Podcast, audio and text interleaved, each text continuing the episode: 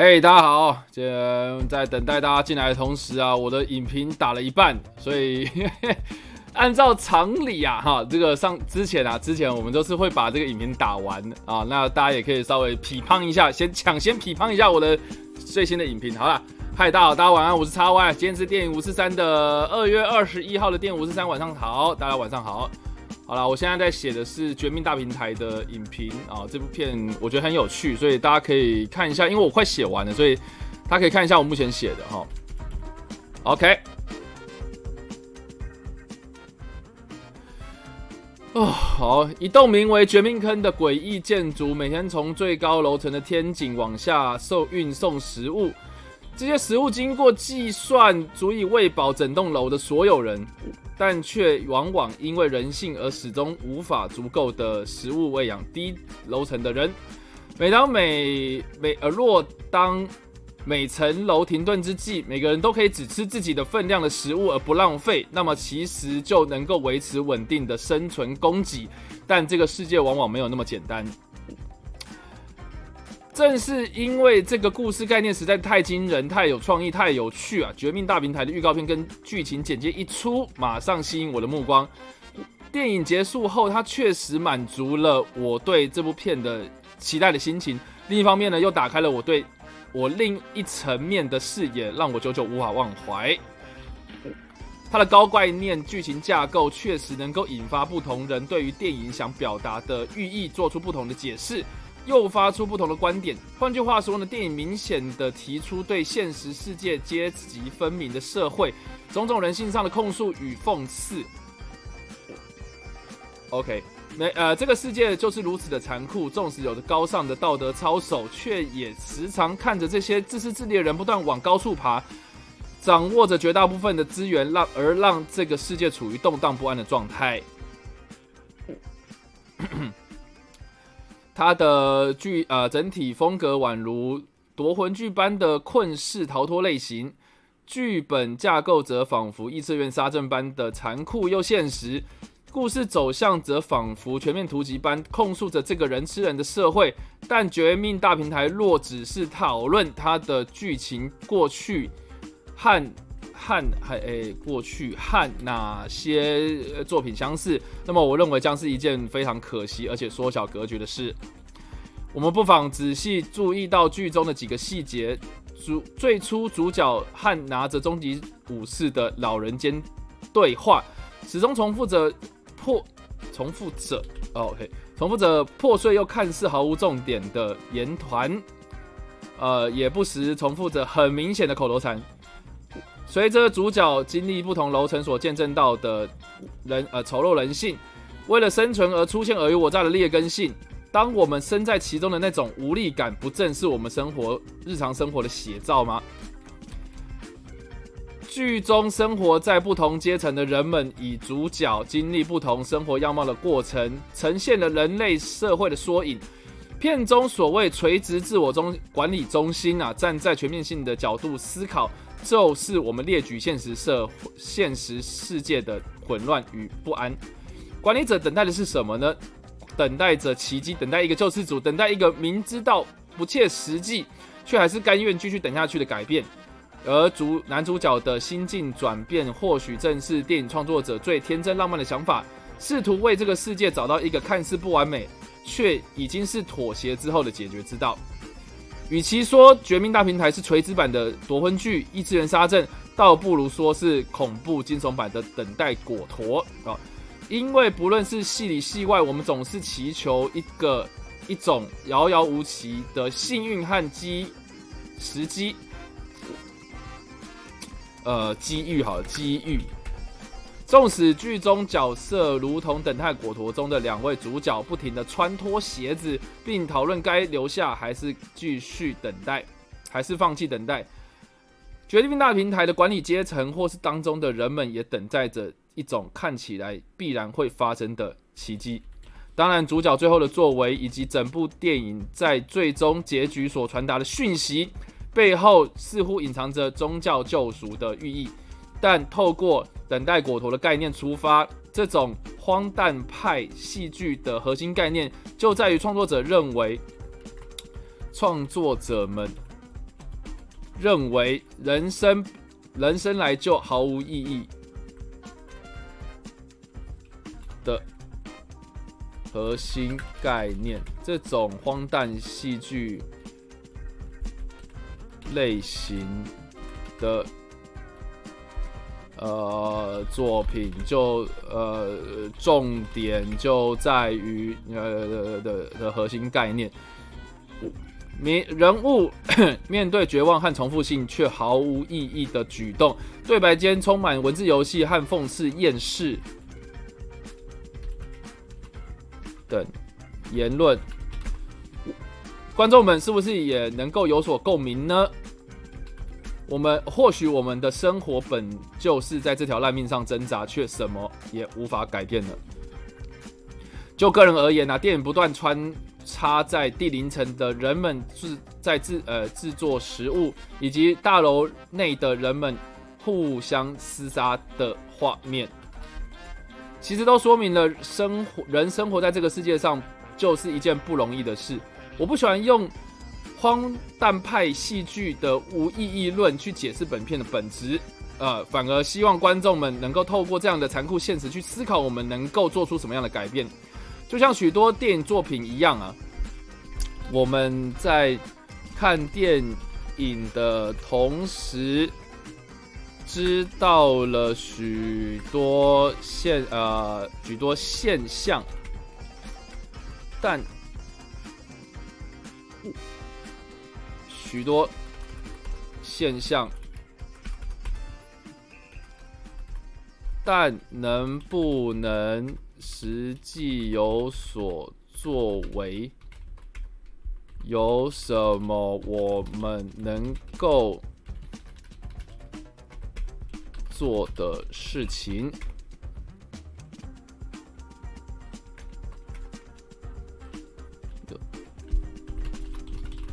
我想电呃许多电影也都有提出自己的看法，或是隐藏在剧情之间的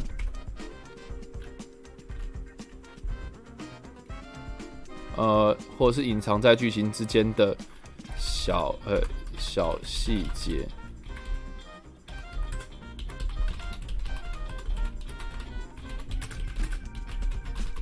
都是我们值得细心观察的地方。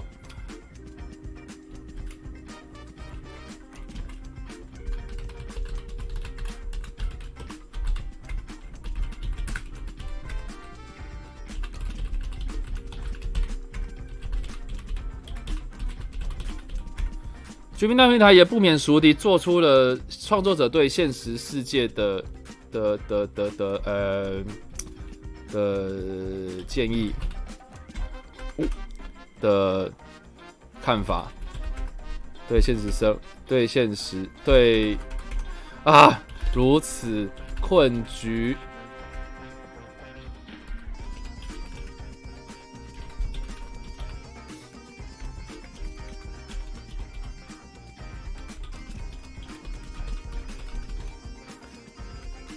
透甚至透过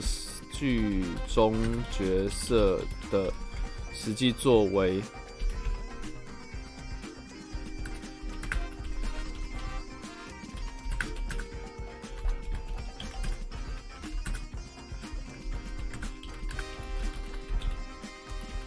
说出了我们应该挺身而出、牺牲奉献的高尚情操，很难。没错，很难，但我们应该。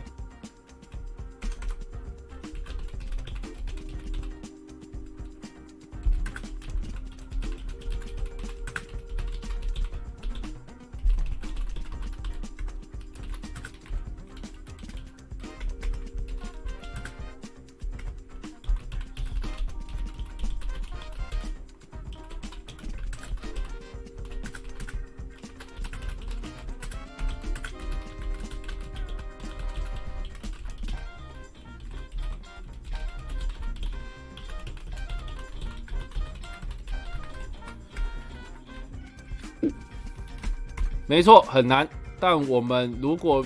但我们如能如果能够发起每个人都奉献一点点的心，而非把所有的期期待寄托在单一英雄身上，或许这个世界就能够有所改变，不是吗？好了，以上呢就是这个绝命大平台的影评。好，我等下就会发布了。好啦，谢谢大家，就这样了。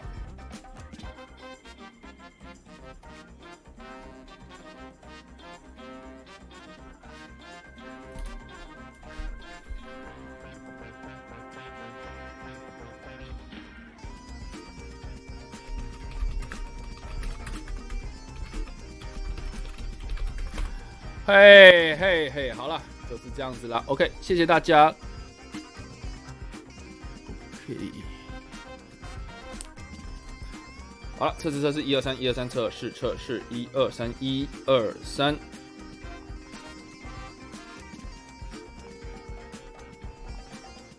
三，一二三，一二三，一二三，一二三，一二三，一二三。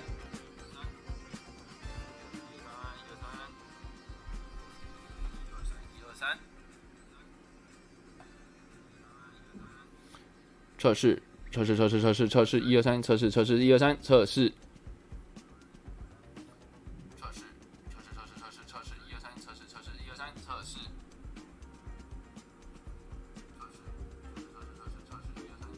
四五六，四五六，四五六。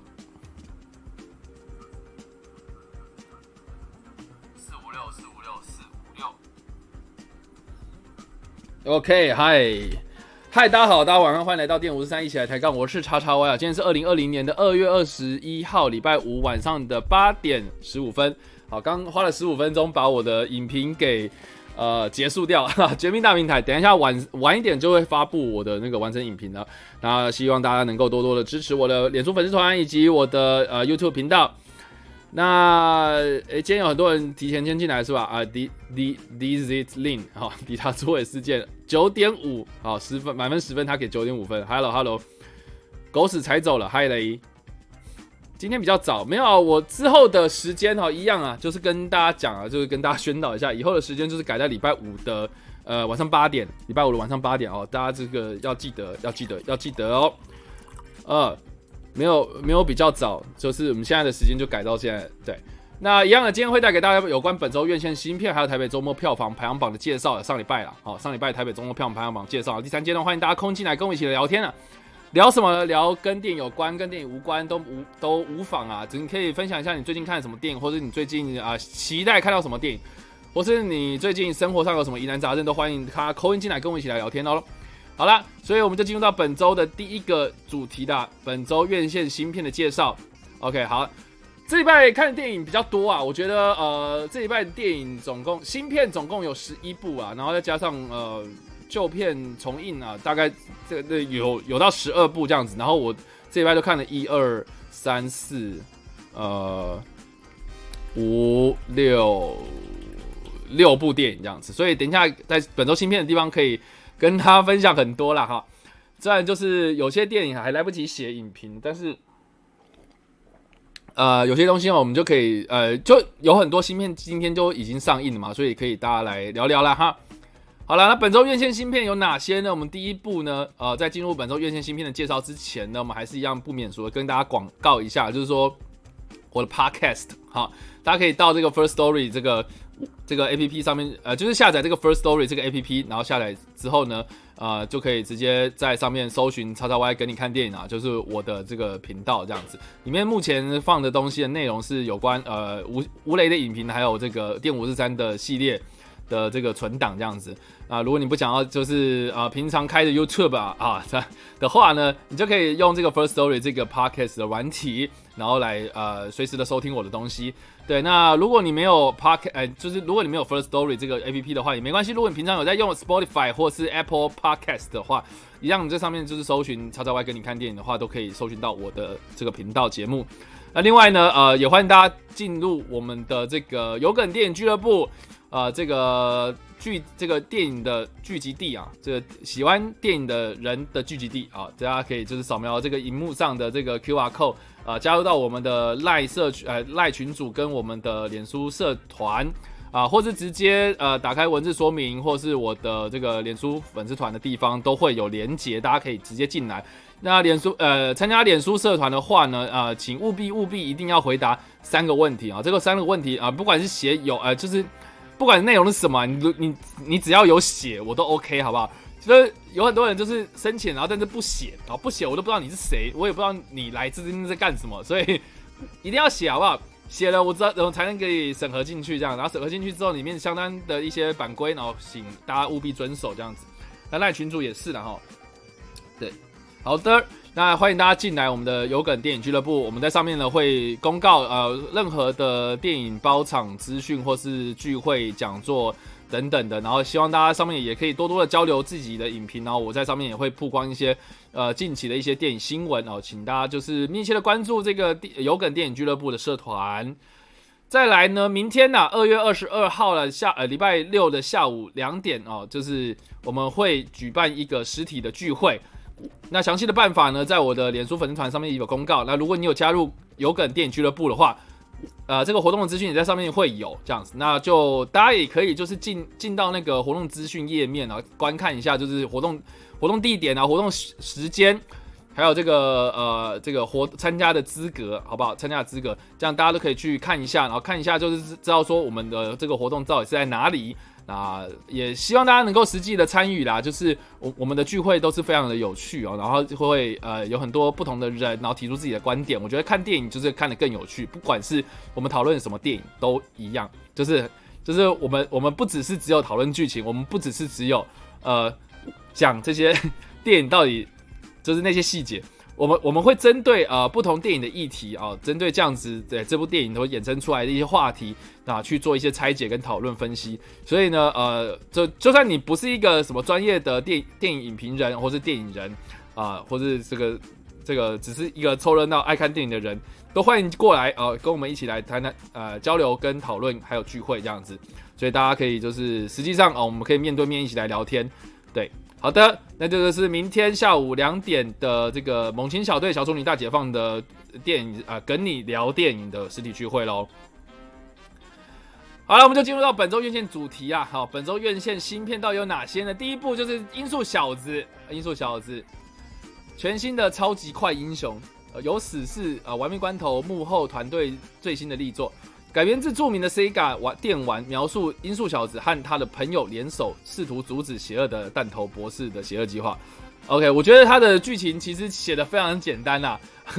剧情写的写的非常简单。但是我觉得，我我觉得其实我个人呢，我个人非常非常的推啊这部片子《音速小子》，然后里面呃也有好久不见的金凯瑞啊，或是像詹姆斯马登马斯登啊，不知道大家知不知道这个人？好，就是呃演。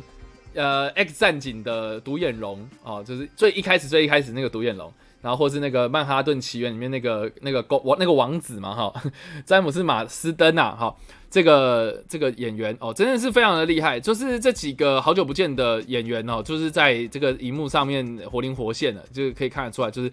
就是呃，音速小子这个这个制作真的是非常用心。然后加上说呢，之前因为呃。预告片，然后被人家骂，就是说这个这个这个造型怎么可以这么丑之类的，这样。好，我觉得，我觉得，呃，这次进去，呃，看这部电影的话，我觉得有很多很多精彩的地方。我我觉得不只是只有把这个索尼克，呃，Sonic 这个这个角色给讲的，怎么讲？呃，就是说说他故事而已。我觉得他其实背后蕴藏的意意义，我觉得蛮蛮蛮。蛮值得探讨的啦，因为我觉得，呃，我不知道大家有没有玩过那个《音速小子》的电玩了，因为基本上它的电玩它就是竞速游戏嘛，对不对？竞速游戏，然后里面有一些角色啊，如果你之前有看过它的动画或是它的一些相关的作品的话，其实他的故事其实就很简单。那我觉得《音速小子》啊，就是这个这个所谓的电玩改编的电影啊，我觉得很。呃，过去以往这类型的电影都有一个很大的毛病，就是在于说游戏的游玩感、游戏的代入感，其实很难透过电影去做呈现哦。就算是你把这个电影的做的很逼真，你就算是把这个电影里面的，呃，这个这个强调这个是一个什么忠实还原啊，还原度极高的那个做法。但是呢，呃，你不管怎么样，电影总是有极限在，因为我们我们观众在看电影的时候都是坐在那里，他没办法去做操作嘛。那每个人的期待都有所不同，那每个人在玩游戏的过程之中，他们所得到的一些体验其实也也有所不同。所以其实呃，在看电影的时候，每个每个人呐啊，每个电玩迷在看电影的时候都会有一份啊不同的期待。那我觉得这个也是啊，过去在电玩改编电影上面一个很难突破的一个一个隔阂，这样对有互动感。那其实呢，我觉得，我觉得啦，我觉得呃，《音速小子》这部片啊，它打破了这样的框架，我觉得很大一个重点就是在于说，它不管啊，它不去管说，呃，这些电玩里面的 这什么什么还原的元素啊，啊，当然里面会有很多电玩梗，没错，可是呢。呃，我觉得他专心的把自己的一个一个故事给讲好，我觉得这件事情是非常的棒的。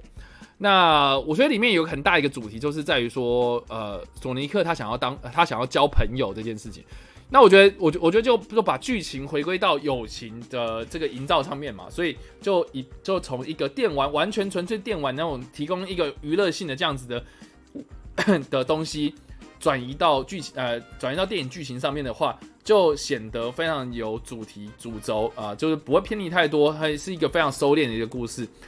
那故事其实也很简单，就是就是这个索尼克就误打误撞来到地球，然后就就认识到一个一个一个人类的远景啊，哈，然后要阻止这个弹头博士去去去抓到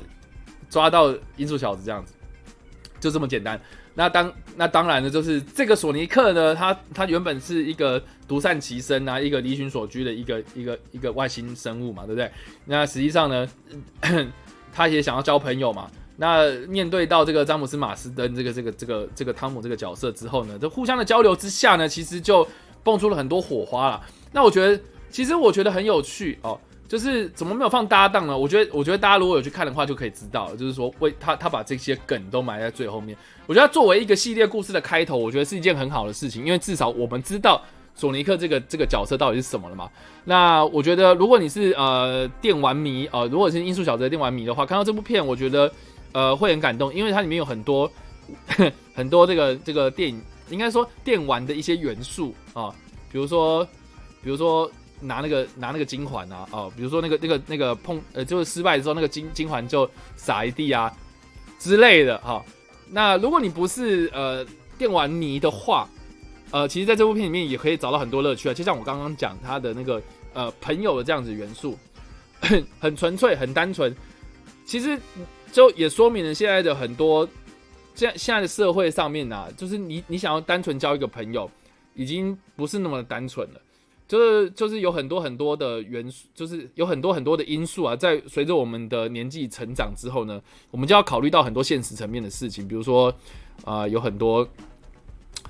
有很多人会暗算你啊，然后明明就是把他当朋友，可是实际上他背后捅你一刀啊之类这样子的东西。我觉得在这部片里面，透过呃詹姆斯马斯登所饰演这个角色跟索尼克这两个人之间的互动，呃，原来交一个真心的好朋友这件事情变得很困难。我觉得。我觉得这部片让我感动的地方在这里，就是我中间有一度看到很感动，这样。我觉得，我我觉得其实他的故事深度是有的。那但是如果你真的是单纯的想要去，呃，就是做一个这娱乐享受的话，它确实这部片也可以满足你，呃，就是这个这个看动作类型、冒险类型那个这样子的，对，这样子的感觉啊。我觉得，我觉得，我觉得它的娱娱乐啊兼，它就是有兼具娱乐跟深度啦，我觉得是很棒的一件事情。那如果你真的是完全完完全全不知道哈，就是你只是单纯的想要去看一部电影的话，那这部片啊，或呃或许是这个周末的一个不错的选择。所以以上啊就是我对于《音速小子》的看法。好了，《音速小子》预计在今天啊，今天上映的电影。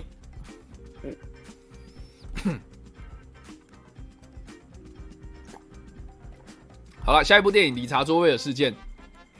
啊，这部片我上礼拜就已经写完影评了，不知道大家有没有看到啊？在就是很，就是上礼拜就已经看完，然后我看完之后我非常非常的感动，然后我非常喜欢这部片啊，这部极力的大推、激推这部片哦。大家，我觉得我真心觉得大家应该要去看这部片呐，哦，然后很多事情很有即视感，因为我觉得，我觉得这个这个在这个媒体当道的时代啊，有很多事情，其实我们能不能，我们能不能有有独立思考的能力，跟我们能不能呃站在别人的方向去做思考，不同的观点去做讨论，我觉得这件事情是越来越越来越困难啊。我觉得我不知道哎，因为我觉得媒体交流、资讯交流、媒体。的蓬勃发展啊，科技的进步，这样子资讯交流这么的频繁，我不知道是好事还是坏事，因为因为人就是这样子嘛，你想要快速的资讯啊，可是一方面，呃，事实就往往在这个追求速度的过程之中，然后往往被遗忘。我觉得这个是一个非常非常讽刺的一件事情啊。那我个人最近也是相当有感啊，那那那就是。就是我觉得看完理查卓威尔事件之后呢，我觉得有很多事情哦，嗯，就是我们要抱持着怀疑的态度去面对所有的一切，然后我们也需要有这样子的素养，然后去认识到不同的事情。我觉得这件事情很重要。好了，理查卓威尔事件，本片改编自一九九七年刊登在这个呃，不要名利场啊。这个杂志上的一篇文章《美国噩梦》啊，真实的事件改编描述呢，呃，这个在一九九六年亚特兰大奥运期间发生的一个呃炸弹爆炸案，然后当时一颗自制炸弹在奥林匹克公园百年公园呐哈，呃爆炸之后呢，造成上百人伤亡啊。第一个发现炸弹并且报警的保安理查·卓威尔之后呢，还参与了清理和救援的工作，被当作是国家的英雄。但是很遗憾的是呢，在之后的调查中，他被误认为是嫌疑犯，转眼之间呢，从英雄变成囚徒。囚徒，深知自己是无辜的理查·卓威尔向反，呃，向向反体制的独立律师华生·布莱恩求助，有希望能够证明自己的清白。然而呢，华生·布莱恩在奋力为理查·卓威尔洗清罪名的过程中，发现他一个人的力量是如此的单薄。一个人力量是如此的薄弱，因此这次除了必须面对联邦调查局、乔治亚州调查局和亚特兰大警市、亚特兰大市警署的强大势力啊，与与此同时呢，他也必须说服理查不能单纯的信任这些试图毁了他人生的人们。媒体连篇的负面新闻让理查·卓威尔名誉受损啊，于是他。当他罪名被 FBI 洗清之后呢，他将电视台和政府机关告上法庭，包括 FBI 在内的政府机关都公开向他道歉。呃，基本上我觉得他这个故事其实就是体现了所谓的媒体公审这个 这件事情的一个非常非常非常棒的一个典范哦。呃，我觉得呃里面的这些演员哦，呃，包括山姆洛克威啊，或是乔汉姆啊这些人啊，包括呃凯基贝兹。哦，这几个人的演技真的非常厉害。然后我觉得，呃，饰演这个理查·朱威尔这个人呐，保罗·保罗·华特豪尔哦，这个人我觉得他也是一个非常有潜力的演员呐。主就演主角这位啊，我觉得真的是非常棒。然后而且干脆就是，我觉得我觉得这次就是只有凯基贝兹入围奥斯卡最佳女配角奖，我觉得蛮可惜的，因为我觉得。主角的演技其实也是很有潜力的，这样子，然后也是值得鼓励。那呃，毕竟他现在也很年轻啊，然后演的作品其实也不多，所以呃，之后就看看他的表现了哈。那我是我是我是觉得我还蛮看好这个这个演员，因为在演这部片的时候，除了扮相之外，哦，非常的非常的类似啊。但是呃，整个的那个那个演员的层次感啊，呃，演员在演演这这出剧剧的这个这个过程啊，那个层次感，我觉得非常棒。呃，我觉得看的非常的感动，所以，呃，我个人看完之后，我非常的喜欢这部片，也推荐给大家。因为，呃，我就就像我一开始说，他他这部片就是体现了媒体公审这句这件事情，还有舆论的这个舆论杀人这个东西啊，舆论杀人啊，对，因为我觉得这这个真的是一件非常符合时事的一件事情。好，这部片里面讲到的。任何任何的一些人跟人之间的一些互动啊、行为啊，都都在在说明，就是说我们我们人心真的是，呃，脆弱到一种可怕的境境界。对，可怕的就是脆弱到可怕的境界啊，这样。所以，呵 呵以上就是我个人对理查·卓威尔事件的想法啊。啊，这部看剧情跟不完美的正义很像。哦，我觉得呃嗯，不完全是警方找不到凶手，就干脆找一个条件符合的倒霉鬼啊。呃，因为因为理查·卓威尔事件，我觉得比较特别的是说啊，我觉得人不是完美的啦，每个人都不是完美的，就算是我们看起来他他很厉害，他他他很棒，他是个什么什么偶像。呃，实际上他也有不为人知的过去，因为我觉得一个完美的人通常都有不完美的过去来成就他现在的完美的样貌。那当这些不完美的过去呃被挖出来比较啊，就是去去让他的名声毁灭，我觉得其实是我觉得其实是不公平的啦。我觉得是不公平的，因为因为呃过去的他并不代表现在他的对每个人都有脆弱的一面，每个人都有弱点。每个人都有一个阴暗的过去，每个人都有不为人知的过去，去去成就自己的现在。所以，所以我觉得，我觉得理查·朱威尔事件的他，他现，他就是实际上的状态，这个是史实，不要说我暴雷。就实实际上，他真的就是发现第一个炸弹的这个这个这个保全嘛。然后他也是一个非常心地善良的人，然后也愿意去呃为公众啊，或是为这个执法人员去做一些配合。可是实际上，他的一些过去犯的一些错误啊，呃，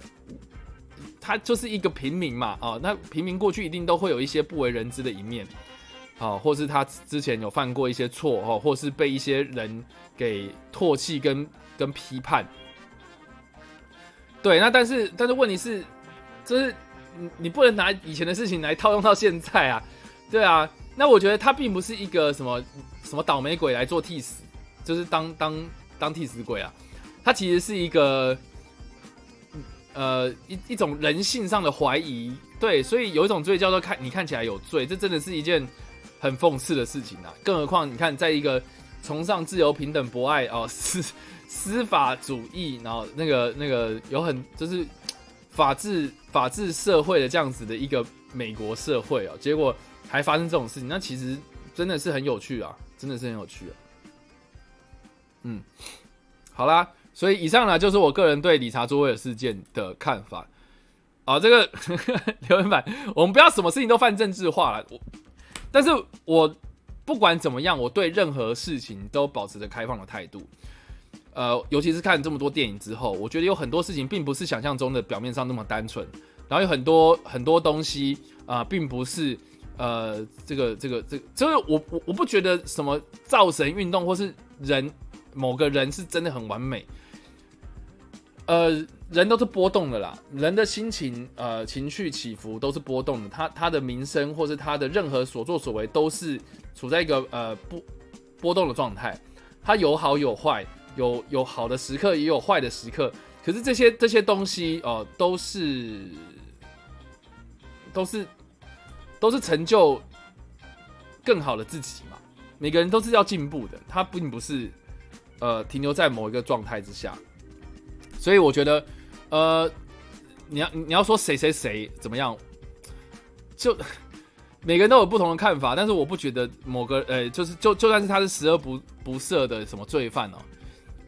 他也有他优点的一面，只是我们看到看不到而已。那就算是他是一个什么什么圣人，他也有不为人知的一面嘛，他也有阴暗面啊，只是我们也看不到嘛，对不对？所以这其实。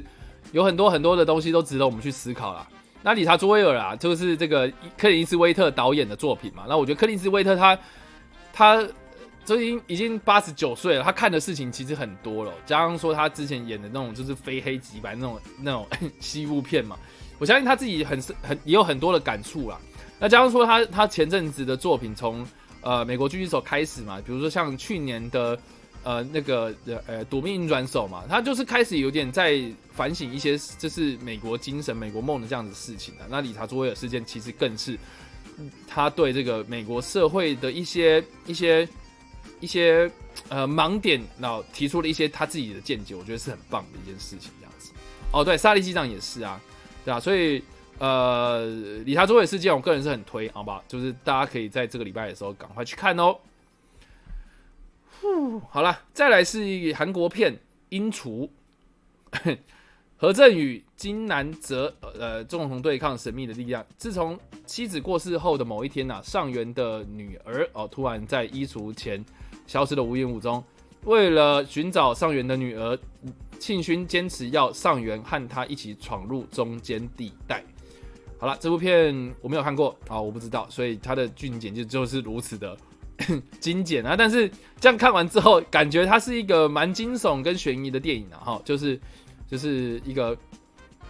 这衣橱里面到底是藏着什么样的秘密呢？就让我们拭目以待吧。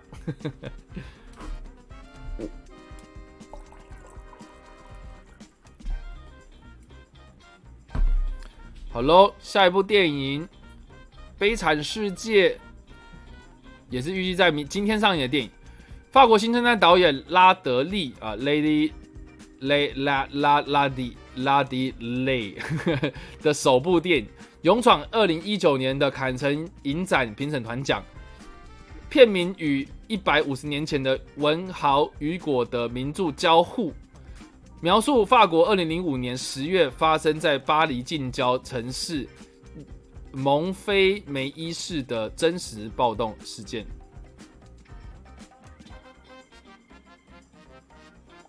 啊，这部片同时也是这个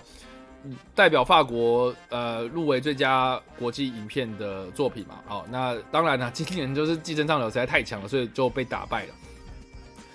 但是《悲惨世界》这部片，我觉得看完之后，我非常的喜欢哦。就是，呃，大家可能会以为它是这个这个之前那个歌呃音乐剧版的《悲惨世界》嘛，然后或是或是那个呃类似悲惨就是类似音乐剧《悲惨世界》那样子的时代背景，那实际上不是，它只是呃借用这样子的隐喻，然后来描述二零零五年发生的这件事情真实事件。那其实他他就是呃，当时有两个，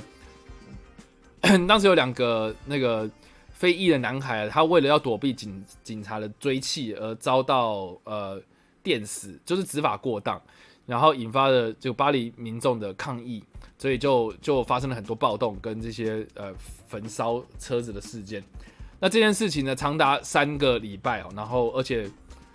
而且就是怎么讲，这个非一朝一夕所造成的这样的小事件，那这个这件事情只是一个导火线，所以就让这个法国积怨已久的这种种族啊、阶级啊，或者这些教育的问题等等的，然后就就凸显了这样子法国他们隐藏的这个社会的问题。这样，那当时这个 总统希哈克他为了要平息暴动，还还宣布法国进入紧急状态，所以其实这这个是一个非常有非常非常有趣的一件事情，就是说。呃，我们都知道法国它是一个，呃，很多人会认为是很浪漫的一个国度哦。可是实际上，他们还是存在着这种非常贫富差距、种族歧视啊，那种 高高高层呃，就是那种执法单位啊，哦，就是当当局利用一些权力，然后去压迫一些少数的族群。哦，这个这种这种社会问题一直层出不穷了。我相信不只是法国，我相信在任何一个资本主义国家里面都呃都有存在着这样子的问题在。那只是说 这个问题到底是累积着不爆发，还是还是大家有在关注这件事情呢？对，那我觉得《悲惨世界》这部片，它其实呃这个这个故事就很简单，它就是在讲一个呃应该说有三个警察，他们要他们在这个。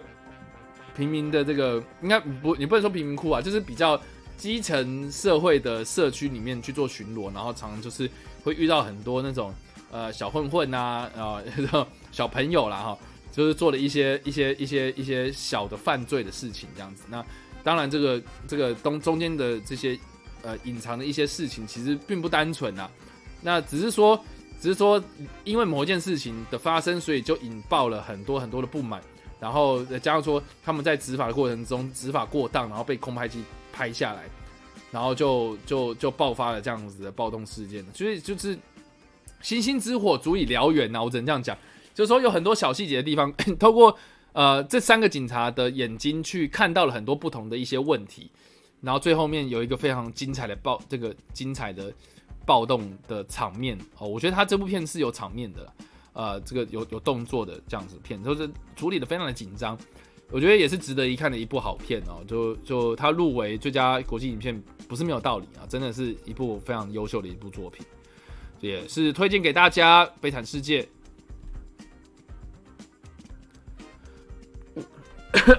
好，下一部电影《少年阿海默德》呃，由导演达顿兄弟的最新作品，荣获二零一九年的坎城最佳导演的奖项，描述比利时的小镇，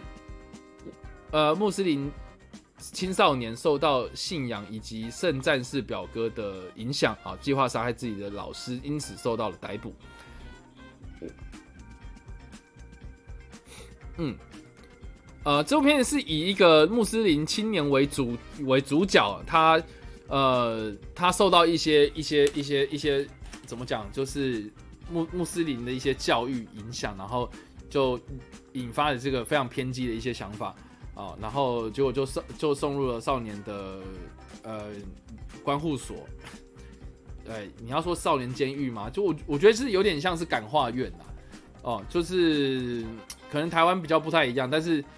呃，但但是在在这样子的时代，就是在在电影里面的这个背景啊，比利时这样子的一个一个一个 的背景里面，他们的感化院其实是呃让让这些少年在里面获得一些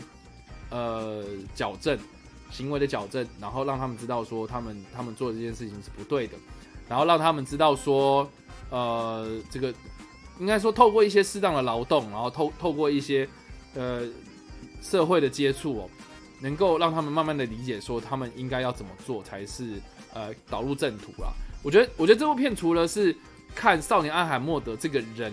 呃，这个这个这个青少年的心境变化之外呢，呃，我觉得实际上另外一层面也是有观察到比利时他们当地的一些。呃，矫正教育啊，矫正体制，或是呃司法体制上面对于呃青少年犯罪这件事情的的处理方式，我我我觉得很不一样。我觉得可我我觉得或许可以对照到阳光普照啊，像像那个呃阳光普照里面那个那个主角啊，他一样也是做了某些坏事，所以就被就送送到少年监狱里面去做感化嘛，对不对？那他里面做了什么事情？就是。不外乎就做木工啊，哦，就做一些做一些很很琐碎的事情。可是实际上，像《少年阿海默德》里面呈现的这个这个他去他去做了哪些事情，其实呃其实是让我们更加的接触到，就是让这些少青少年呃能让这些平行为偏差的青少年能够在更接触社会多一点，然后让他们知道说，其实在这个社会上运作，呃，这个这个这个并不是你想象中的那个样子。所以其实我觉得，我觉得这部片蛮不错的哦，就是，呃，透过孩子的视角去看一个很复杂的一件事情，然后呃，这件事情确实也考验着这个导演的功力啊，哈，不论是在场面调度或者执行方面，呃，我觉得他他获得坎城影展的最佳导演奖，我觉得是实至名归的，对对对，那呃，这部片我觉得这个男主角。然后就演少年阿凡穆德这个男主角，我觉得很有潜力，是一个很有潜力的演员。他 在在在描述一个很激进的穆斯林青少年，我觉得是很有趣的一个故事啊。对啊，那比利时版的阳光普照吗？我觉得好像也不至于，但是我觉得同样都是在讲少年犯罪之后，他们要怎么样去做改善啊。我觉得这个是一件很有趣、我们值得思考的事情啊。因为我觉得我们过去在成长的过程之中，我们我们大人都只是叫我们，就是说你不能做什么坏事嘛，对不对？你一做坏事，你的人生就毁了。可实际上，我觉得我们社会不应该是这样，就是说行为有偏差，呃，特别是青少年行为有偏差，他并不是呃做了这件事情之后，我们我们就不给他改过的机会。我们我们我们应该要透过一些制度上的改革，来来让他有一些机会去去去导正他们的行为啊，应该。就像就像我刚刚讲的嘛，哦，就是那个理查·卓威的事件一样，就说任何人他不是绝对的好或绝对的坏，那就算是他做了很多坏事，他也是有一些呃优点啊，或是一些呃我们值得我们值得学习的地方，所以我们我们应该是要找到他的优点，而让他在这个社会上面用他的优点去做去做去做生存嘛，啊，就我们就教导他，就是说你应该是要用你的优点而而。告诉你说哪里这件事情啊，这些缺点啊，这些事情是不能做的，这样子，应该是要有这样子的社会关怀啦。但是，呃，我觉得我们台湾呐，东特别是东方华人社会就是缺乏这这这一点的关心。可能就是有人犯错啊，就是把他当做是十恶不赦的人，然后打到死这样子，就这其实不对的啦。我觉得其实不对。所以《少年阿海默德》啊，这部片我觉得其实是一件呃，是一部非常值得推荐的电影。那这个也算是一个蛮小品的作品呐，哈。对，但是我觉得他看到了我们很多呃不同的观点，我觉得这件事情是很棒的。好，下一部《绝命大平台》预计在今天上映的电影哦，限制级十八禁的。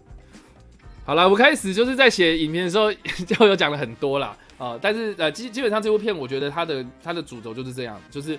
呃它的设定就是一栋大楼中间有个天井，那天井呢就是呃不断的会从最高层然后送食物到慢慢慢慢到最最下层这样子。那这个这个当然了，我们可想而知啊，就是说这些食物其实是呃这些食物呢其实是可以足以供给所有全部大楼的人的食物的分量的。但是问题是从第一层这样慢慢慢慢送下来的时候呢，呃，在上面的人就会很贪吃嘛，很贪心，就会想要吃多一点，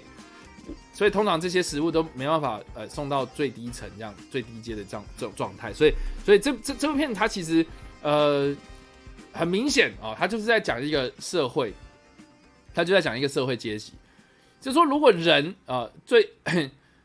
做在在在高层生活的人呐，如果能够发挥一些同理心跟关怀，把一些东西哦，就只取一些，如如果你只取自己所需的东西，它其实就这这个世界就会少很多很多很多的纷争跟不动荡不安的这样的气氛就会迎刃而解。这其实是一个还蛮讽刺的一件事情，但是人性就是这样子啊，人性就是自私的嘛，每个人都希望说自己能够获得多一点嘛，那有。有有机会在你面前，你为什么不不把握？而且反而是要要要要要要白白浪费掉给给其他人呢？对吧？就跟哦，好像口罩吗？我觉得其实是跟口罩还蛮像的，对啊？应该是这样讲。我觉得买口罩，它不是要买口罩本体，它是要买一个安心感呐，你懂吗？就跟我们吃东西一样啊，我们都很害怕，就是说下一餐我们吃不到，所以你就可能开始多吃啊，就是暴饮暴食。浪费食物，但实际上我们真的需要这么多东西吗？我们真的需要那么多口罩吗？我们真的是，我们我们真的需要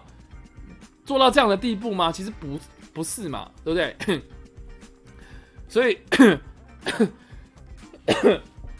我觉得这部呃这部片除了是讲讲社会制度、社会阶级的这个这个非常非常明示、非常 非常非常明示的一部电影啊，好，它不是它不是什么暗讽。它不是什么隐藏寓意，它真的就是这很明显，超级明显。好，但是呃，实际上他想讲的东西，讲的其实就是人性，讲的其实就是这个人跟人之间呐，我们将怎么样取得一个互信的概念。好，这个这个社会上啊，就是说，呃，我们常常会面临到一件事，就是说我自己做善事，我自己我自己心存善良有什么用？还不是被坏人欺负？那这个社这那这个社会上面，就是往往是那些自私自利的人，就是能够活得很好，然后往往是那些呃自私自利或是握有少数少数权利的这样子的人，握有权利的那些少数族群呐，能够得利啊，这这个这个是一个很残酷的现实，没没办法。但是我我我们应该要因为这样子的残酷的现实而而开始也让自己自私自利起来吗？啊，我自己个人是。保持着一个天真浪漫的想法了哈，我自己是觉得人家人家怎么对你，你不一定要人家，你不一定要怎么样还给人家，你懂吗？就是我自己不是很喜欢去跟人家硬干，就是就算是人家，就算是别人，呃，对我很不好，别人抹黑我，或是别人做什么什么很不公平的事情，我其实很不想要计较这么多，因为因为真正实际上活着的人是我嘛，对不对？所以我们只要做好自己。善良的一面，我们做好自己的本分，我们自我们做好自己，呃，最真诚的那一面，呃，对，就就就算是那种内心的黑洞要吞噬我们，我觉得我们还是要，我们还是要用那个最积极正面的态度去对待他人啊。我我我我自己是这样觉得，所以你你知道，我是很常被欺负，对啊，但是但是我觉得这部片它的这个概念是很棒的，它是一个很高概念的电影。但是我我觉得其实我想到的是，我想到的是另外一个剧呃剧场作品，叫做《等待果陀》，我不知道大家知不知道这部片？呃，不是这部片啊，就是这这这部经典剧作哦，就是《等待果陀》，它其实讲的是两个流浪汉他们在路边等一个人叫做果陀的人啊啊，然后呃，我们不知道果陀是谁，我们也不知道说他们为什么要等他，但是就就这些就这两个流浪汉的言谈举止之中啊，就可以知道说这两个人已经等很久了，等这个的果陀等很久，但是已经等很久，到目前为止他。等了那么久，他要随时放弃吗？所以他们整出剧哈，果陀从头到尾都没有出现，但是他们的过程就是在讨论说他们到底要等还是不要等，就这样这么简单。中间他们会有一些很有趣的一些桥段，或是一些很琐碎斗嘴，或是一些很很重复性那种很无意义的一些举止行为，呃，甚至是中间还有人就是跑出来，路人跑出来跟他讲说：“你不要等了了。”你不要再等了，这样之类的话。可是实际上，他就是在讲说，我们人生在这个世界上做很多事情，其实我们都在等一个奇迹呀。哦，比如说啦，比比如说，比如说，呃，这个这个这个两个流浪汉，他们想要翻身嘛。哦，我们就跟我们我我们每个人一样，我们都希望发大财，我们都希望赚大钱，我们都希望变成是一个有钱有势有权利的人。哦，但是实际上。我们我们做了不管做多了努力，我们是不是都在等待某一种机会？这个机会我不知道什么时候会发生，这种机会我们不知道什么时候会出现啊！但是我们只知道我们要告诉自己，就是说我们坚持下去，等就对了，这样子。所以这其实都反映了我们的人生啊！哈，反映了这个就是等待果陀它里面的那两个两两个两个呃流浪汉，他其实呃有很多剧。呃，那种 研究剧剧剧场艺术的人都在讲说，果陀它其实是一个象征，它就是它其实是它其实是一个死亡，就我们每个人都在等死啊。其实我们人生在这个世界上，就是慢慢的步入死亡嘛，这个是一个很残酷的现现实。可是谁不是呢？那在这个有限的生命之中，我们要做什么事情啊？我们要我们要燃烧生命，我们要我们要发挥到我们自己最最大的可能。这说起来真的都是。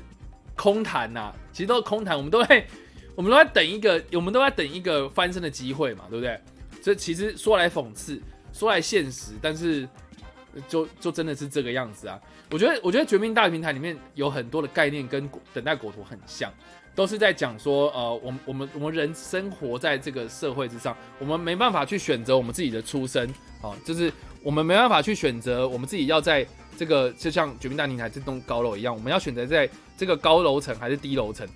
我我们不这个不我们不能选择啊，哈！但是但是我们能够做的事情是什么？我们能够做的是，就是在这个阶层之中做好自己的事情就对了。不管我们有没有机会下一层，会就是下一次的机会会不会到，会不会到高层？那你也要想想看，如果你今天是高层的那个人，你有可能做出这种大爱奉牺牲奉献的精神吗？很难嘛，这是很难，但是有可能，对，有可能，对吧？所以那这些这些在高层的人有能够有有有机会到低层的人去去看看这些人生活的样貌吗？这些都是值得思考的问题啊，对啊，所以我然后再加上说，我觉得这部片的剧情呃非常的收敛，而且很明确的在讲一件事情。但是要如何解读，我觉得都是端看不同的观众他们的他们的想法跟看法。所以他他的故事非常简单，但是他可以引发的思考层面很多，所以我非常非常推荐大家去看的。就是我个人是很喜欢这类型的电影。嗯，好哦，这个是《绝命大平台》，预计在今天上映的电影。好啦，接下来电影都，呃，接下来电影还有剩一部。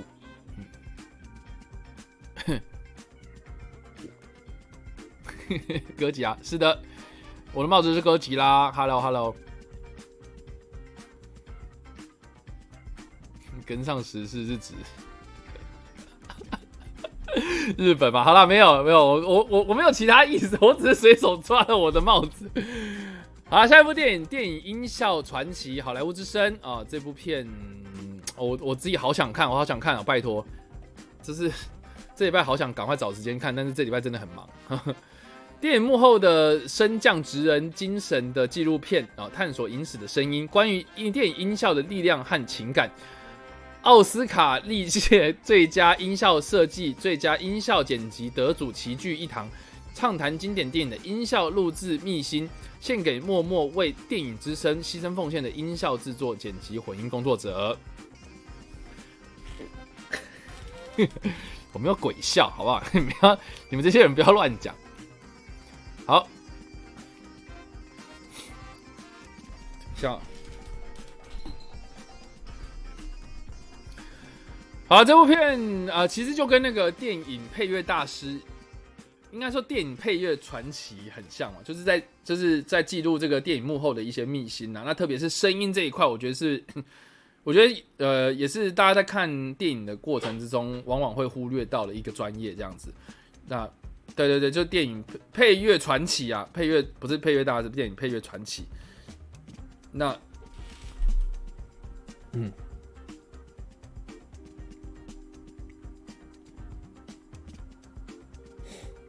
，OK，蝙蝠侠衣服在哪里买？这是这是野兽国出的。好，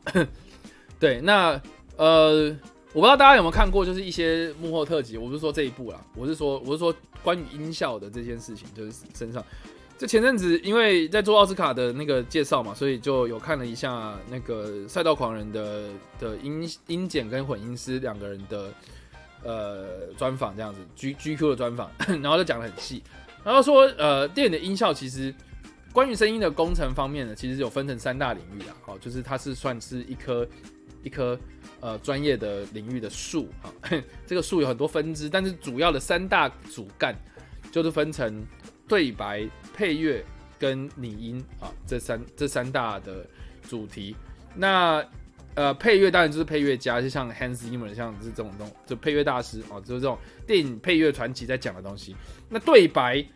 就是 演员跟按按照剧本他们一些诠释嘛，这个是对白的部分。那声呃。拟音的话就分成呃混音跟音剪的部分。那其实音剪师在做的事情，其实相较相相对来讲比较单纯。就原因是因为他就是要创造呃电影之中的一些呃物品啊啊，或是环境啊，或是呃所制造出来的声音。因为电影的影像跟声音，他们其实是分开来处理的。有些人可能在拍电影的过程中，他们是用现场录音，呃收现场声音，但是实际上。呃，声音的部分他们还是要做后置啊，就是会让声音会更加的清清晰跟漂亮。对，那那音检师的工作就是，比如说，好呃，比如说像像赛道狂人，他们就是会创造不同车子的音效呃引擎啊。对，像侏罗纪公园里面的恐龙啊，他们也是用做出来的，因为毕竟我们不可能去穿越时空，然后去录恐龙的声音嘛，对不对？那像呃呃很多战争片其实也有很多，比如说像枪声。呃，机械上的操作啊，就是，比如说战车啊，他们在走、他们在跑的时候那样子的声音，呃，其实这些都是音效音剪师啊，音效剪辑师他们要去做出来的声音这样子。那混音师的工作又更复杂，就是把 音剪师他们插入的这些音声音，加上配乐，加上加上对白，这三者之间如何去调配成一个很很好的平衡？我觉得这部片，呃，在混音的部分应该会做很多很多不同的解释，这样啊，可以让让一般观众啊，如果如果你对电影很有兴趣的人哦，我觉得看这部片啊，或许会很感动哦，因为有很多幕后制作的秘辛啊，可以看得出来这些这些工作者都是非常非常的辛苦的，这样对。好了，以上呢就是电影音效传奇好莱坞之声的介绍啊，预计在今天上映的电影，嗯。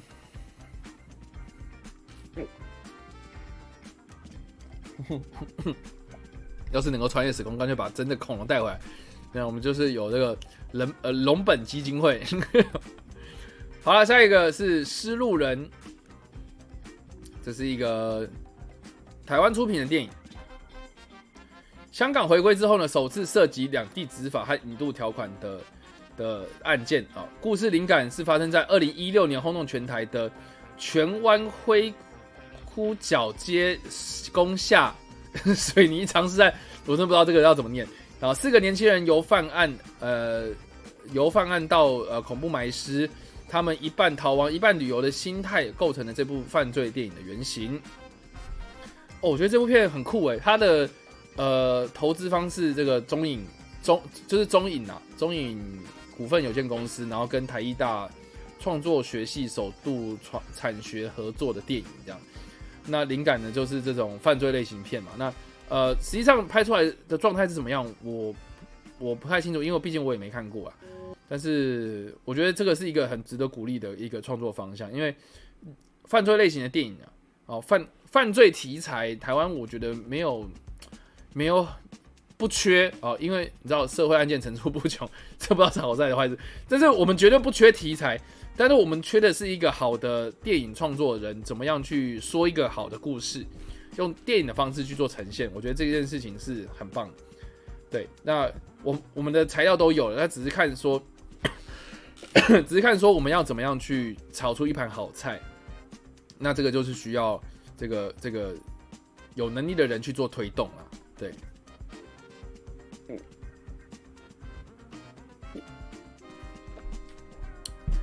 OK，好了，这个是《失路人》，预计在今天上映的电影。再来，《吹哨奇案》，七十二届坎城影展主竞赛奖啊，导演科科内流波兰语波的呃。波兰波语的作品，好难念。描述这个罗马尼亚警探的克克斯提，试图到一个小岛上面去救出人质啊，然而他必须学会小岛上的一个奇怪的方言，而是呃将这个即将失传的古老口哨语。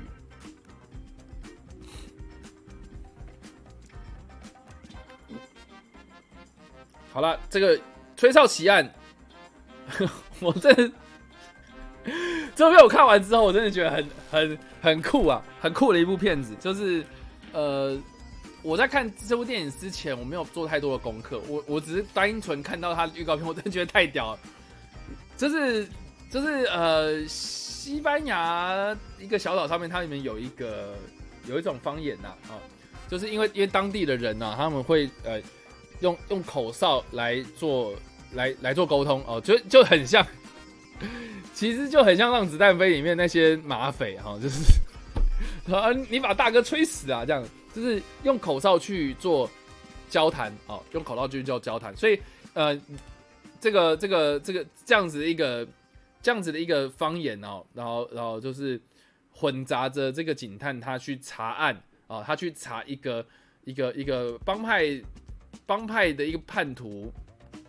呃，他他。呃，怎么样当廖北亚，然后找出这样子的凶手？真的是这个这个故事真的太复杂，我无法一时半刻然后讲完完整的这样子的剧情。可是实际上，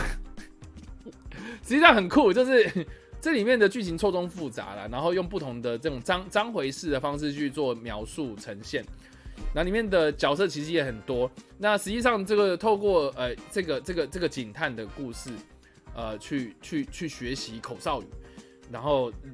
揪出这个跟，然后然后回到罗马尼亚之后，然后跟警方合作，然后去去去找出这个帮派里面的一些一些内幕。啊，我觉得是一件，我觉得这部片真的是太屌了，真的屌！我我觉得我觉得厉害到就是很难用三言两语去做完整的形容这样。对，那我觉得这很酷啊，就大家可以去看看，就是这这部片它里其实除了用口哨之外，就是用。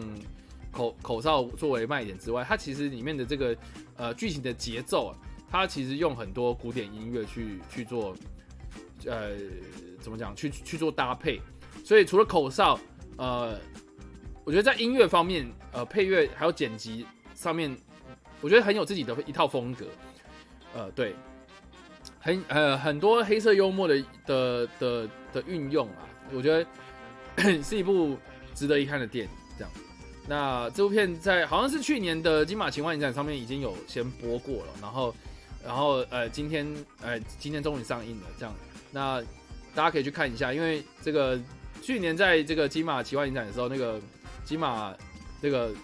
文文天祥文老师他有讲说这部片真的是非常厉害，然后说呃就是有很多老元素融合在这部片子里面。包括老电影，包括老的古典音乐，包括老的这样子的一个古老的传统，然后 不时的加入一些喜剧的元素，然后来暗讽一些呃现代局势的样子的一个新型的新形态类型电影我觉得是很棒的一件很很棒的一部作品，这样。好啦，我我不能讲太多啊，这部片讲太多的话就就就会爆雷。但是我觉得就这几个卖点，就是说它的它的叙事，它的悬疑叙事方面做的非常的厉害。然后另外它的这个，OK，然后另外它的这个呃音声音方面的运用，我觉得也很也也是很厉害的。所以个人是蛮推这部片的。哦，好啊好累啊。好，再来是这个《闪闪小超人》电影版，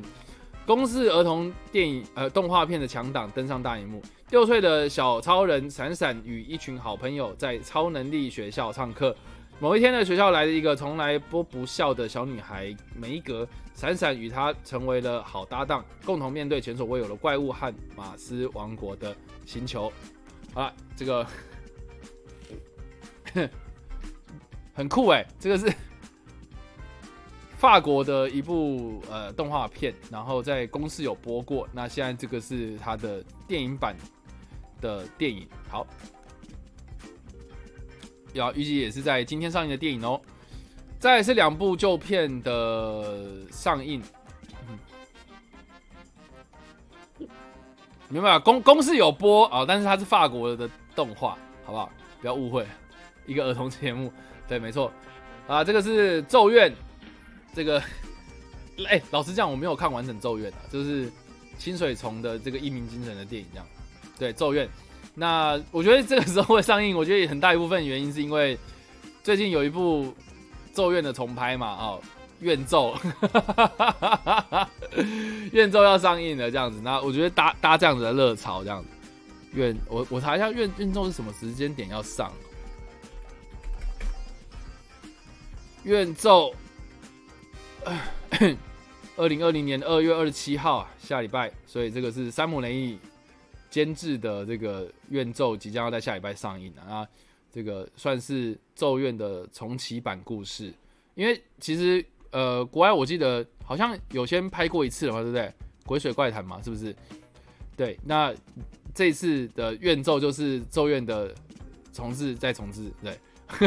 那好了，咒咒怨啊，咒咒怨预计在今天重新上映啊。对，那就看大家可以看看喽，因为看了《惊声尖叫》恶搞版，沙西米那个吗？好，咒怨啊，预计在今天上映的片子，再来也是一个旧片啊，《罗生门》哦，这个是太经典了，黑泽明的这个经典之作，改编自这个日本的作家芥川龙之介的小说《竹林中》跟呃和罗生门。那也是当年呢获得威尼斯影展金狮奖，还有意大利电影评论奖奥斯卡荣誉奖，也就是当时的最佳外语片啊。对，好了，这个是《罗生门》，预计在明天，呃，好像是限定限定上映吧，是不是？好哦。好啦，那以上就是呃本周院线新片呢，大家可以看一下 IMDB 现在目前的评分呐。对，那目前的评分大家可以看看，呃，现在目前最高评分的是这个七点七分的呃悲惨世界，七点七分悲惨世界。那音速小子呢七分啊，那个其实就是呃大家呃这个这礼拜上映的电影其实都表现，就是评分表现其实都很棒，就是大概都在六分以上。这样，那除了就是《闪闪小超人》电影版，那我觉得动画片这个这很难讲啊，五点九分，对吧？那那其他的话，我觉得这个这礼拜有很多值得推荐的电影啊。那我刚刚也讲了很多，就大家可以去看看喽。哦，好了，我们到下一个阶段呢，就是台北周末票房排行榜的介绍。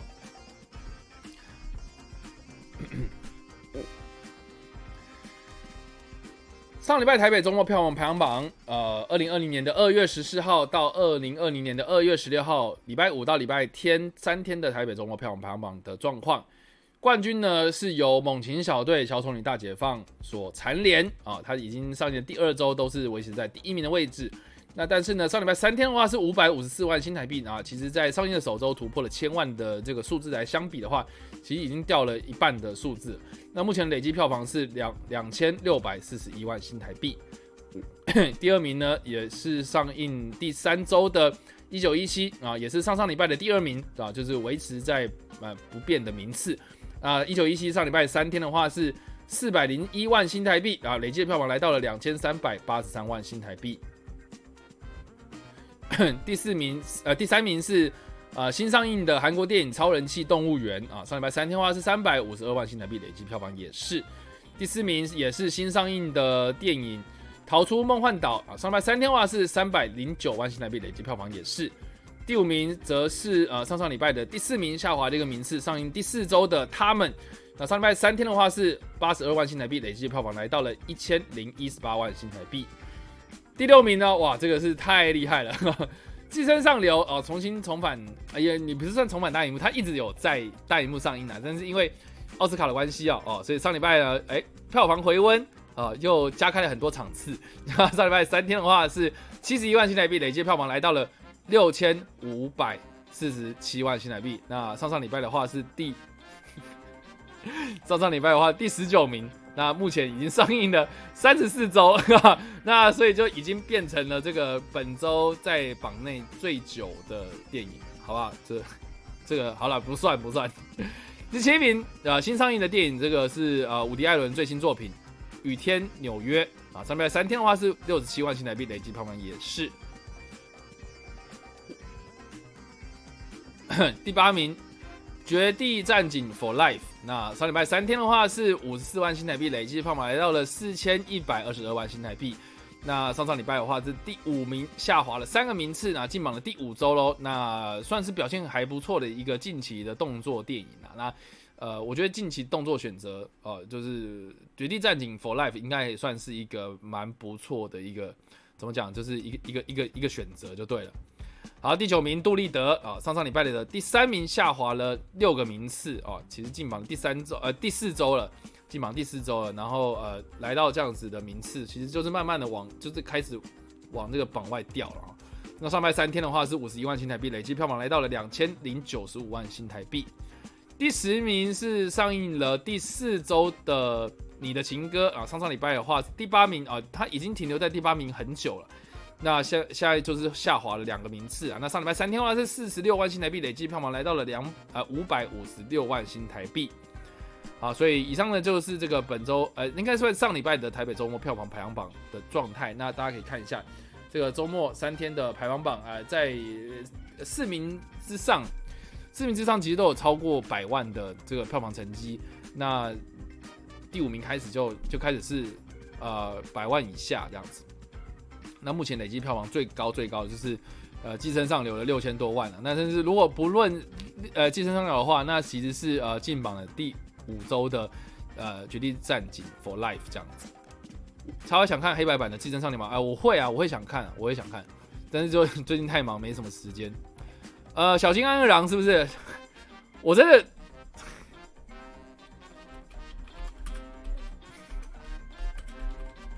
小金安二郎哦，我我我真的觉得我不是一个很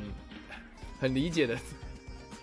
就是日本有很多老的很很资深的导演哦，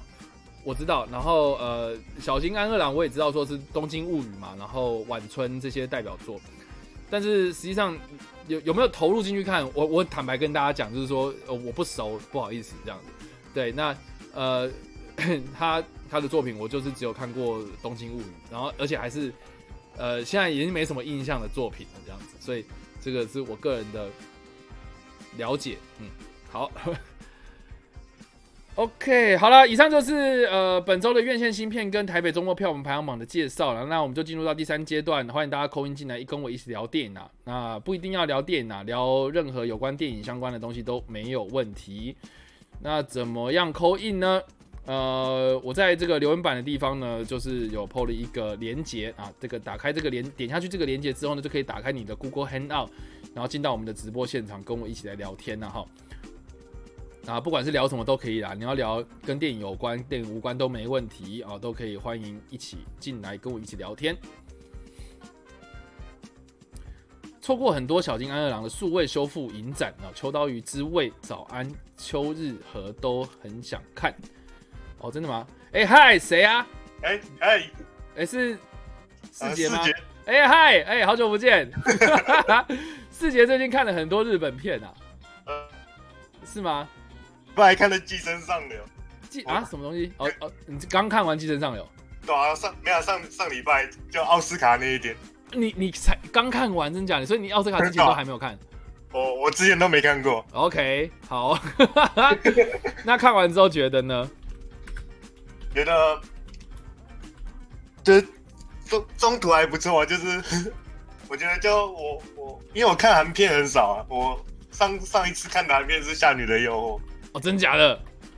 然后就是也是中中中途都很惊奇，就是会有一些爆点，就是你该不会是看到他中间 嗯，打开那个门之后 嗯就？对对对对，哦，对对对，我也是，因为我第一次看的时候，我真的就是被吓，就是我靠，真的太屌了，他真的要这样搞，对，就就是很很很惊讶这样，对，然后哎、我最近有看到你去看那个什么杀不了的他与死不了的他，是不是？哦对，对啊，我我好想看这部哦，因为就是时间一直都没有配合。那那这部对啊，这部你觉得怎么样？我觉得它剧剧情还还还不错，就、哎什么啊？因为它是它是一个四格漫画所所编出来的，就是整部电影编出来的故事。哦，真的吗？哦，所以它它原本是四格漫画对它它就是四格小篇小篇的漫画，然后把它组成一部电影。哦，就这样子。对啊，我觉得那它那那它整体是有剧情就对了。呃对，哇，然后它也是应该也算是有有一些爆点。有好有一些爆点，没有，因为我看到预告片，我就其实根本不知道不知道他演什么啦。然后呃对，对，然后然后很多人对，呃对，就是浩伟讲的没错，就是说很多人都说这个这部片要要对到它的频率跟电波啦。呃对对对，然后但是我还蛮想挑战看看的，因为你知道，呃，这个就是我我年初的新希望就是能够这今年能够多看一点日本电影，然后尤其是嗯，这这部有那个，就是日本每一年都有一个什么十十大寻哎寻报，就是他有入围前十，哦你你说什么什么放映就是哎？那叫什么？就是他们日本每年都有一个叫什么？我查一下，叫寻报，日我对我记得是有一个什么奖还是什么，就是就是他每一年都会有一个十大十大片。然后他现在就是在这个十大内这样呃，对，啊，好想看哦，呀，好好想看，好想看，好想看，可恶！听说听说很有创意，而且他探讨很多东西，比如说社会吗？还是什么？啊，就是就像片名，他叫《杀不了的他与死不了的他》。OK，然后就是因为里面有很多个性的，就是像预告片里面有讲到啊，嗯，几乎都是性格很相反的人组在一起。嗯，例如，就是一个觉得他自己很受欢迎的人，然后跟一个嗯，就是比较不受欢迎的，好像很难解释，好像真的很难解释。OK，你说很受欢迎的人跟一个很不受欢迎的人，然后跟一个每天都会会对他告白的人，跟 每每次都会拒绝他告白的人，就是很很反很很反向，然后两两两组人都会组在一起。哦就是哦哦，我懂你意思，就是就是呃，两两相对比都是一个非常强烈的人格这样，然后这这这些角色他们之间互相擦出了火花，这样呃，对对对，了解了解，矛盾大对决，所以有人讲，哎、对，这样听起来还蛮像的，对，OK，所以这个是杀不了的他与死不了的他。我一开始还想说，是不是杀不了的你，还跟死不了他？你知道吗？反正这又是一个挑战你念片名的一个一部片子。嗯，对啊，好啦，最近就就这一部吧，因为我我最近肯肯定要补的就是这一部，但是就最近真的是太忙，对啊，好啦，还还有什么呢？最近还有什么呢？最近我想一下，我最近要看小丑女，哦，也去补小丑女就对了。觉得还是最后有有点就是好突然了，呃，什么东西？什么东西好突然？就是最最后那个那个反反派哦，反派的下场是吧？就对吧、就是有点突然，傻眼，就傻眼。我觉得，我觉得，我觉得其实，因为因为其实我事前有做了很多功课啦，就是说黑面具它的它在漫画里面也是差不多，就是很就是就很很常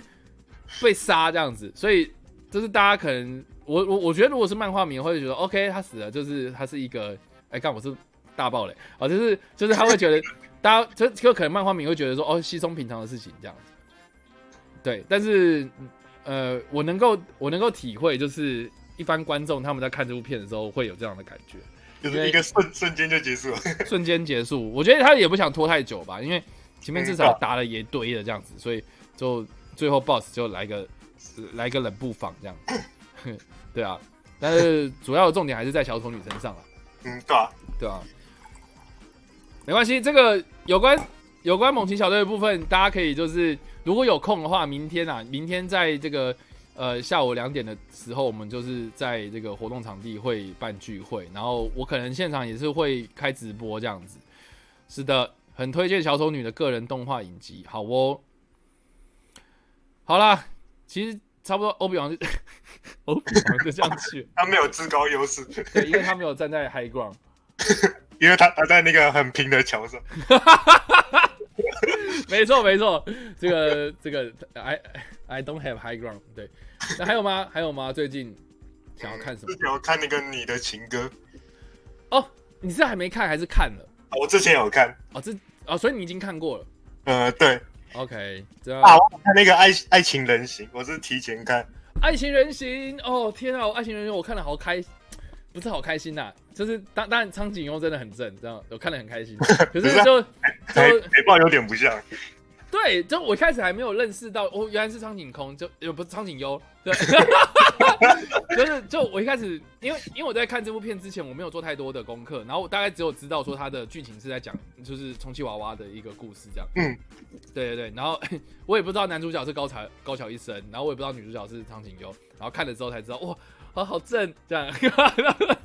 苍井优，对。我觉得我觉得他的故事的架构其实有点像有点像送行者，哎。我不知道你有没有感觉，嗯，有，对，就是在讲一个，应该是讲这个日本大众普遍会觉得比较呃畏惧的一种职业。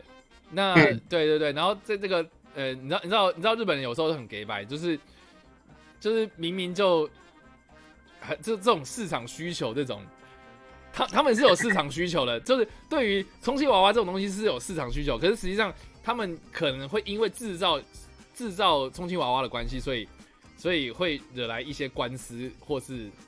嗯，对，或是案件罪犯。所以大部分人从事这样子的呃情趣用品的这些这些这些人啊，呃，这些从业人员，他们可能会面临到的是一些呃，不只是呃法律上的一些问题呃，可能生活周遭他们的呃亲朋好友可能会投以异样的眼光，说如果知道说你在做这件事情的话，所以所以呃很多事情他们都会隐藏着不讲。那我觉得男男主角就跟我觉得就跟送行者一样，就是因为他是从事殡葬业者嘛，所以所以他其实也不敢跟自己的，哎，他那个他那个女女主角是广木凉子是不是？呃，送行者的女主角我记得是，好像他他他演他太太啊，然后那个在他也不敢跟他妻子说嘛，然后我觉得就跟爱情人形的高桥医生很像，就是就就一样啊，哦，嗯，对，就是就不敢跟自己的妻子坦诚这件事情，然后就这样。对，也是他那个空气人形。呃，我我不太，因为我没有看过四肢愈合的空气人形，所以，但是我不知道。然后或或是有些人会问我说，那个那个莱那个莱，哎，不是莱恩，那个谁，莱莱莱恩葛斯林啊，莱恩葛斯林之前不是有演一个空气空呃充气娃娃之恋？嗯，对，就是是不是很像？但是我因为我没有看过那两部电影，所以我也不知道。但是我觉得那个空气人形，你有看空气人形？那你觉得像吗？我觉得呃不像，应该不是吧？对不对？因为剧情空气人形是在讲一个充充气娃娃变成那个有有有人类的感觉。对对对对对对，但是这部片它不是，我觉得它是在讲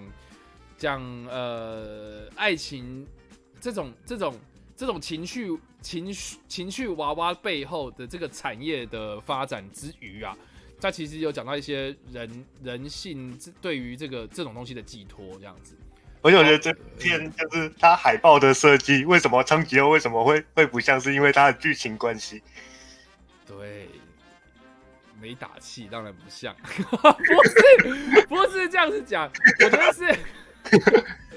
反反正我觉得看你就知道，因为因为我觉得，我觉得我要看看了就知道为什么海报会这样设计。对对对对对，因为因为我觉得一开始看的时候，我我我我在看的当下，一开始进去看的时候，我就觉得，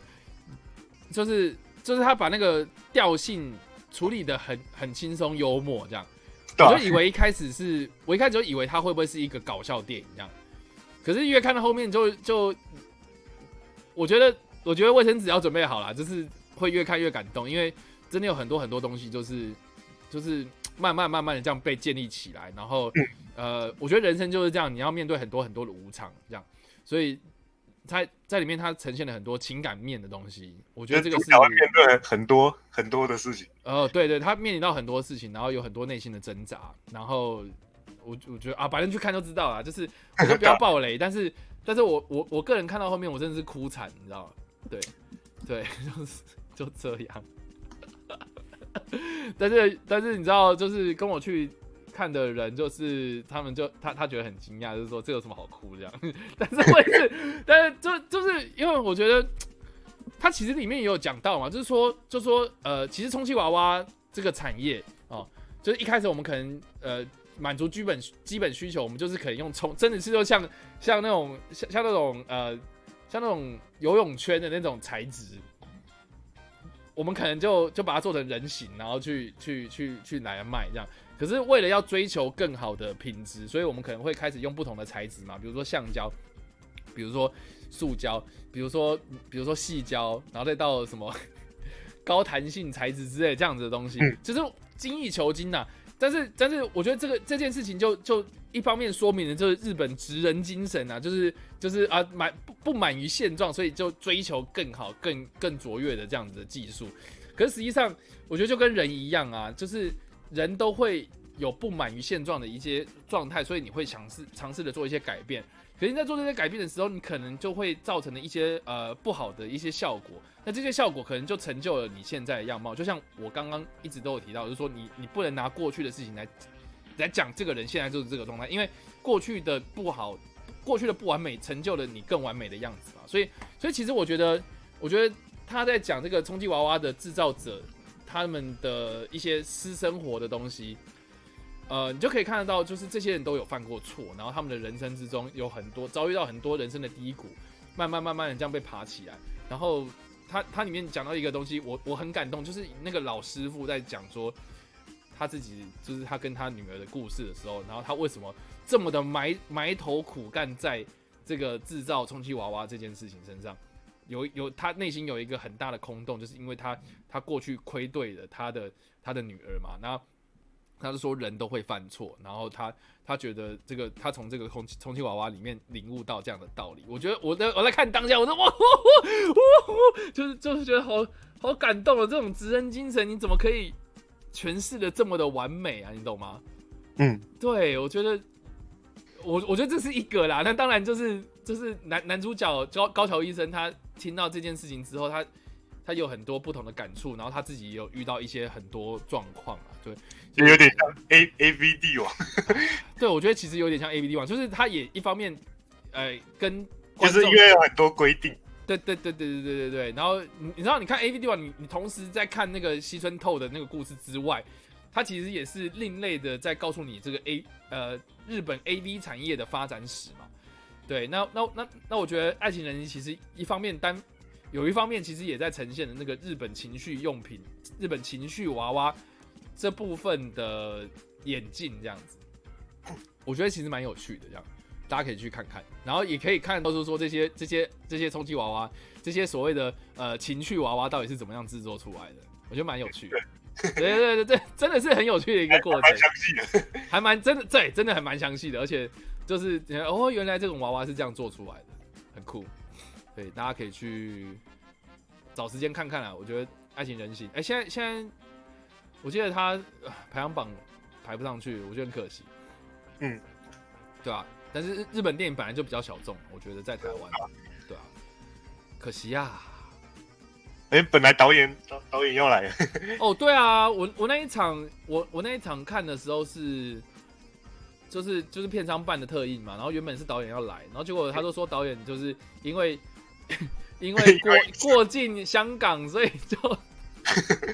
所以就在日本居家隔离啊，所以没办法来，这就很可惜，对吧？对吧？可恶，可恶，对。不过一方面，我觉得近最近大家去电影院应该也是看到很多，就很少人的啦，因为最近疫情真的还蛮可怕的，大家都不敢出门，对啊。哎呀，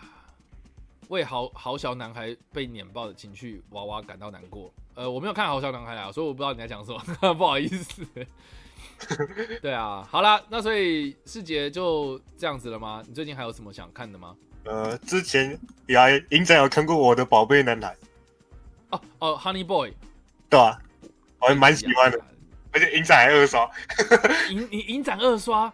对啊？你买到票这么厉害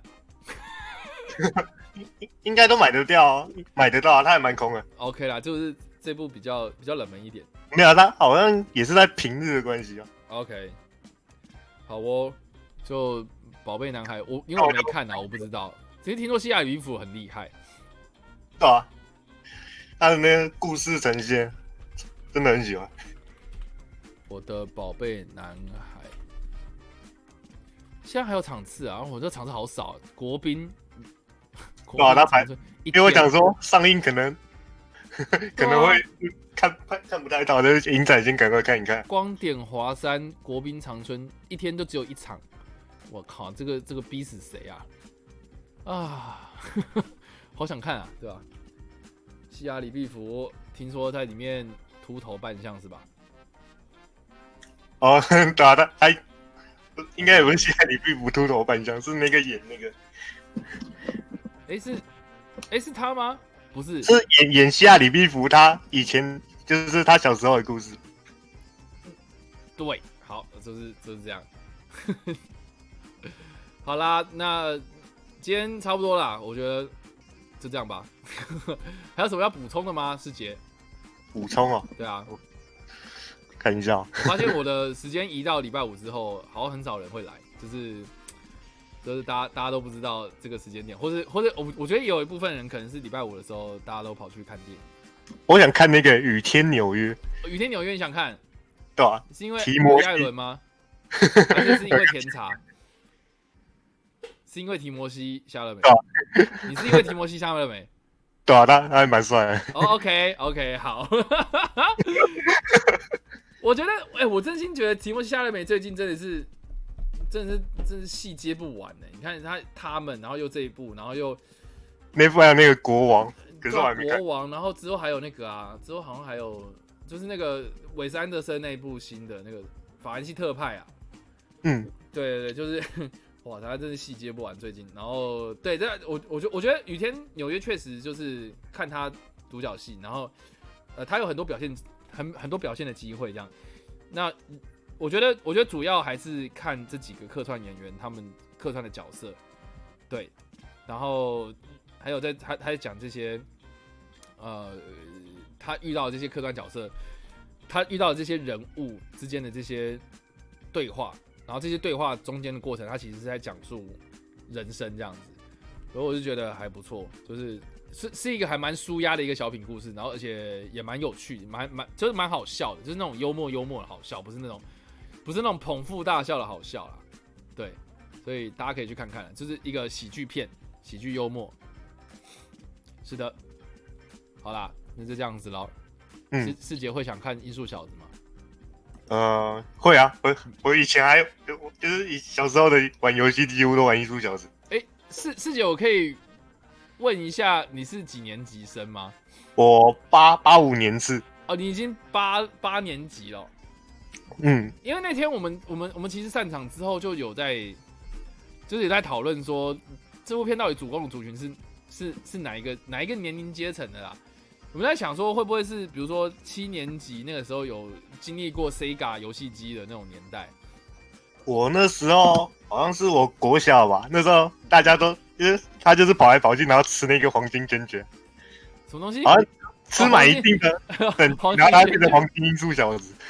就说就说你自己是音速小子，OK，所以所以你有是有小时候有经历过音速小子的电玩哎有啊，，OK，然后我记得有一关超超超难的，就是因为他一开始就是黄金音速小子的状态，然后你你进入黄金音速小子，他会开始那个圈圈开始掉，掉到零的时候，你就会就会摔死。哦对啊，我就就很多不同关卡啦，对，但是我觉得我觉得这部片就是会唤醒一些小时候的记忆啊，如果你真的以前有嗯打过电玩的话，对对对，就是个人是还蛮推荐的这部片。好哦，就这样啊，电影看不完是吧？啊，我的宝贝男孩、失控少年兵团、少年阿海默的悲惨世界，八十二年，OK，第三代最后一关，好哦，要记那么清楚是不是？好哦，OK。好啦，谢谢大家今天参与电五四三，谢谢大家呃，这个周祝大家周末愉快啦。那今天也谢谢世哲扣音进来啊，世哲祝你周末愉快。嗯，好哦，电影祝祝你电影看不完，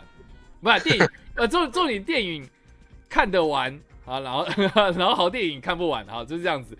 好啦，就是今天谢谢大家今天的参与啦。那今天就是一样，呃，就是因为我们直播大概一个小时半，那这个是最理想的时间啦。我觉得之前都太久了，两个小时对到十二点，